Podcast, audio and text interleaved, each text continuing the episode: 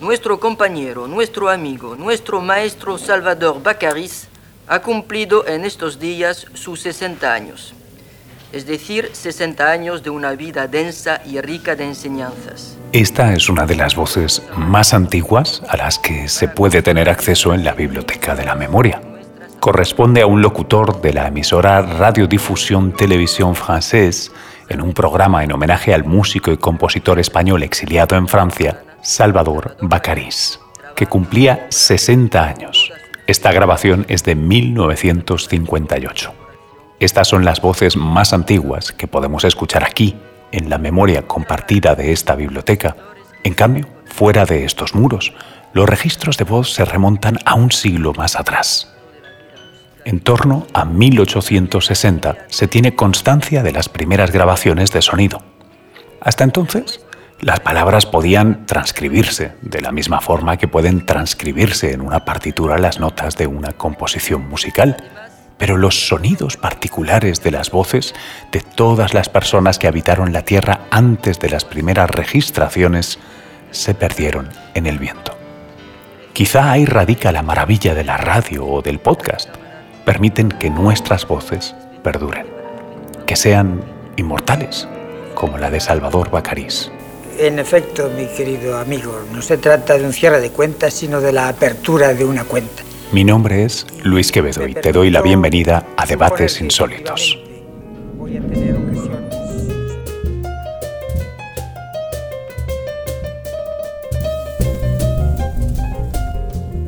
Debates Insólitos en la Biblioteca de la Memoria. Capítulo 9. Pasa la voz.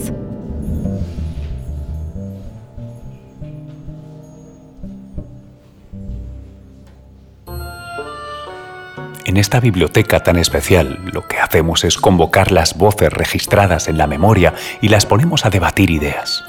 A mí me gusta pensar que cuando entramos en este lugar nos convertimos en una especie de directores de una orquesta vastísima. Inma Shara, que es una auténtica directora de orquesta, quizá nos lo pueda explicar mejor. Adelante, Inma. Cuando estableces una conexión afectiva con la orquesta, realmente es apasionante, porque lo que nace no solamente es música, sino es eh, comunicación entre seres humanos. Y esto es lo que hace que, cada compás tenga vida propia. Esto es lo maravilloso, es decir, las interrelaciones humanas que se dan a través de la música es lo que dan sentido a la misma. ¿no? Cuando tú respiras al unísono con la orquesta, es decir, cuando todos caminamos bajo el mismo mensaje y bajo la misma interpretación, esto es cuando es apasionante. En nuestro caso, los discursos no son musicales, sino orales. ¿Es una diferencia sustancial? Eh, veamos qué dice Luis Robledo Estaire, que es catedrático de Estética y Filosofía de la Música en el Real Conservatorio de Madrid. A lo largo de lo que llamamos Renacimiento y Barroco, fue asumido universalmente que el discurso musical tenía una dimensión retórica. Es decir, que el discurso musical equivalía a un discurso oratorio. ¿Se puede decir que ambos tratan de convencer a través de la belleza, de la armonía? ¿No es eso concretamente la retórica? Se podría definir la retórica como el arte de bien hablar, ¿eh? mejor dicho, el arte de la persuasión. ¿Cómo se persuade? Empleando un lenguaje pulido, estructurado, elegante y suscitando emociones. No hay persuasión sin la suscitación de emociones. Esta es una constante en todos los tratados de retórica. Un orador puede, pulsando palabras como teclas de un piano, activar las ideas, las emociones, redes neuronales que subyacen a cada sensación, tocando, manipulando físicamente el cerebro de quien escucha. Sentir, como te decía, hasta el valor de los silencios es apasionante, ¿no? Es, es, tanta belleza la que nace de la música que es, que es eso inalcanzable, indescriptible. Por eso es el lenguaje universal por excelencia. Y el lenguaje universal por excelencia lo podemos producir nosotros mismos, con nuestra propia voz. Estoy seguro que un cantante lo puede explicar mucho mejor. Bienvenida, Ainhoa Arteta. La voz, mira, yo lo defino como el único instrumento vivo que existe, porque como instrumentos pues, guitarras, pianos, violines, pero todos son instrumentos que están hechos con unas materias que alguna vez han sido vivas, pero que están inertes en ese momento. La voz es un instrumento vivo que, tiene, eh, que palpita, que, que tanto en cuanto yo esté bien y yo esté viva va, va a funcionar. El día que yo me muera, mi voz ya no va a estar, estará grabada, estará, pero ya no será esa vibración directa, viva. ¿no? Llegados a este punto, creo que es importante que tratemos de comprender qué es la voz y desde cuándo, como especie, la hemos alzado y eso nos ha diferenciado de otros mamíferos. De eso, el paleontólogo Ignacio Martínez Mendizábal sabe mucho, ¿verdad? Básicamente todos los mamíferos son como el chimpancé y los raros somos los humanos modernos, los humanos adultos, perdón. Ignacio Martínez sabe bien de lo que habla. Con su equipo ha logrado hallar la evidencia consistente más antigua del habla humana. Los Homo heidelbergensis, que pisaron la superficie de la Tierra hace unos 400.000 años, ya hablaban. Y lo demostraron analizando los restos de la cima de los huesos en la sierra de Atapuerca. Ignacio, ¿cómo estudiasteis ese instrumento vivo del que hablaba Ainhoa Arteta, de personas que llevan tantos milenios muertas y de las que no quedaban órganos ni tejidos, tan solo huesos. Si no podemos acceder al lenguaje de manera directa estudiando la superficie cerebral, ¿qué otra vía de acceso han encontrado los paleontólogos para acceder a este problema? Pues la otra vía de acceso es estudiar el órgano a través del cual el cerebro se manifiesta. Y este órgano, conocido como aparato fonador o vías aéreas superiores, consta básicamente de las cuerdas vocales que están en el seno de una caja cartilaginosa, que es la laringe, que forma sobre el cuello lo que conocemos como nuez, que es una fuente de emisión sonora.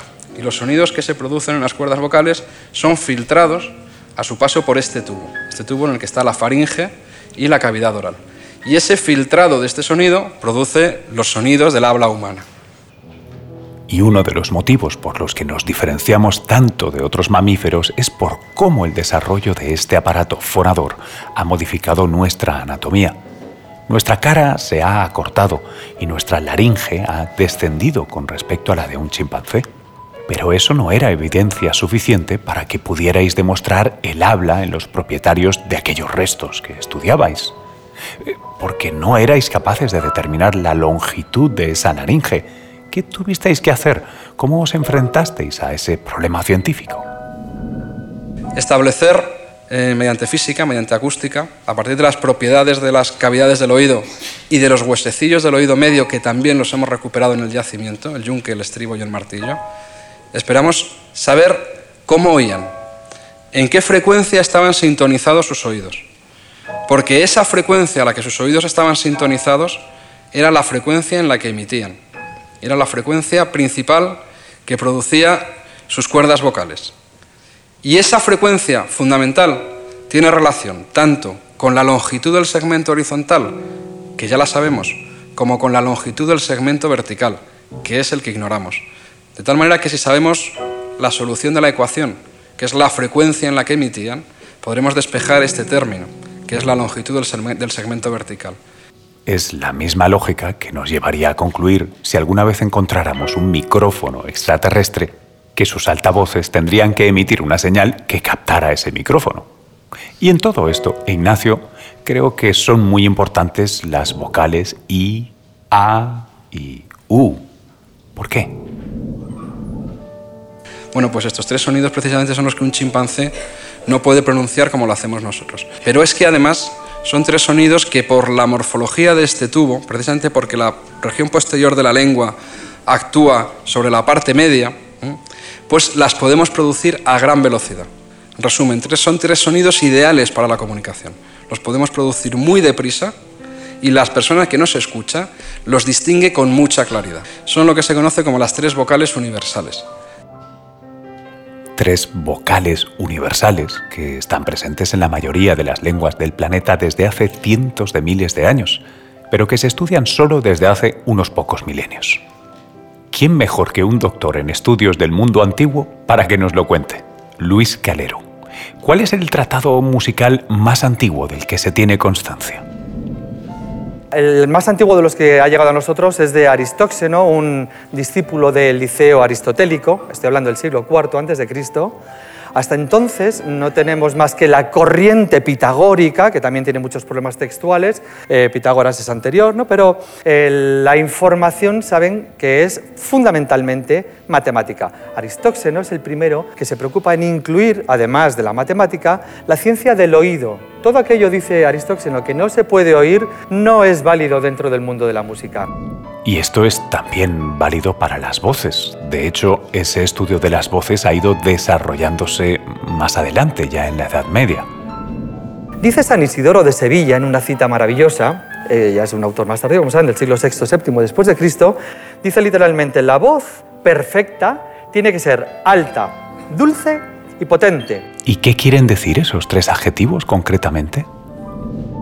Alta para ser similar a notas agudas, dice. Dulce para calmar las almas de los oyentes, que es maravilloso. Y potente para llenar sus oídos. De la calidad y de las cualidades de las voces sabe mucho la mezzo-soprano Teresa Berganza. ¿Qué experimentamos cuando cantamos? Cantar, cantar es algo que a veces no se puede ni explicar porque el instrumento nuestro instrumento, nuestras cuerdas vocales, que son dos cositas chiquititas así, que tenemos aquí, que naturalmente funcionan con, ya lo saben, lo saben todos ustedes, con, con el aire que respiramos, el aire que sale de los pulmones, que puede, vuelve a pasar y toda la, la, la musculatura. Pero cuando podemos obtener los sonidos que queremos, la belleza del sonido que queremos, y yo misma me lo oigo, es un placer que no, creo que no se puede, si no se siente, es muy difícil contarlo. ¿Cantar, Teresa, es una liturgia? Para mí los teatros son, han sido siempre como, como los templos, grandes templos o, o más pequeños, donde, donde se hace música. Y donde se hace música, bueno, eh, donde se hace ópera, a mí me parece que la ópera es el, el, el espectáculo más completo en teatro, uh -huh. porque bueno, es que hay todo. Está la orquesta, están los coros, están las voces, hay ballet, hay que ser, hay que ser actor y tenemos sobre todo la palabra, cosa que es tan importante. La palabra, los cantantes somos unos privilegiados porque podemos interpretar sobre un texto, sobre una palabra, cosa que no pueden hacer ni un violonchelista ni, ni un pianista.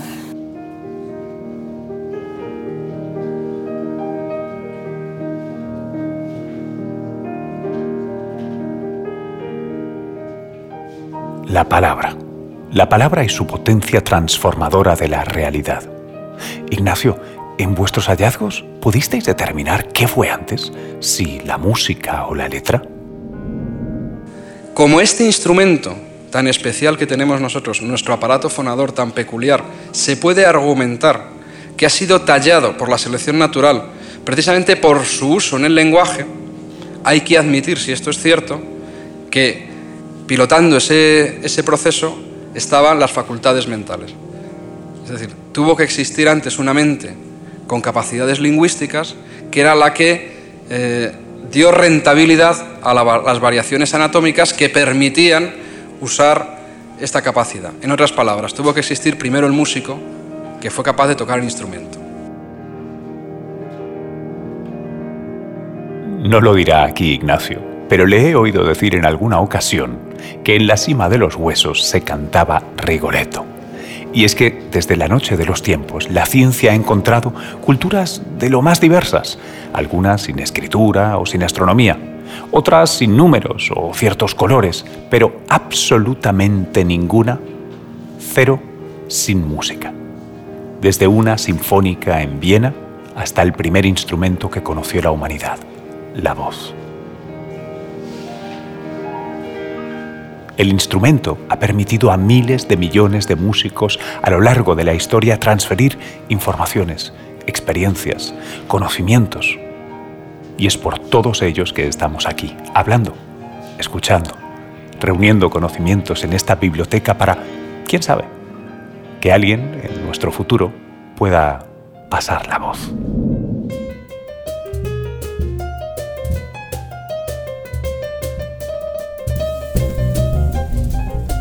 En el siguiente capítulo de Debates Insólitos hablaremos de la máscara que todos llevamos puesta.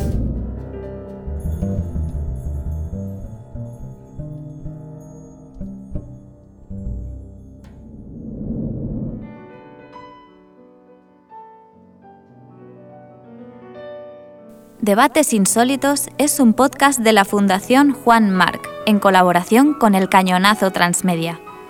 Dirección Adolfo Moreno y Luis Quevedo. Producción ejecutiva Guillermo Nagore, Roger Casas Alatriste, Luis Alcázar, Cristian Liarte y Luis Quevedo. Guión Antonio Díaz Pérez. Con la colaboración de Isabel Cadenas Cañón. Producción Emillani. Diseño sonoro Miguel Ángel Pérez, Robin Audio. Asesoramiento musicológico Josep Martínez Reynoso. Comunicación y estrategia Marisa Mañanos, Alejandro Fernández y Camila Fernández. Mientras llega el siguiente capítulo, te escuchamos en las redes sociales con el hashtag Debates Insólitos.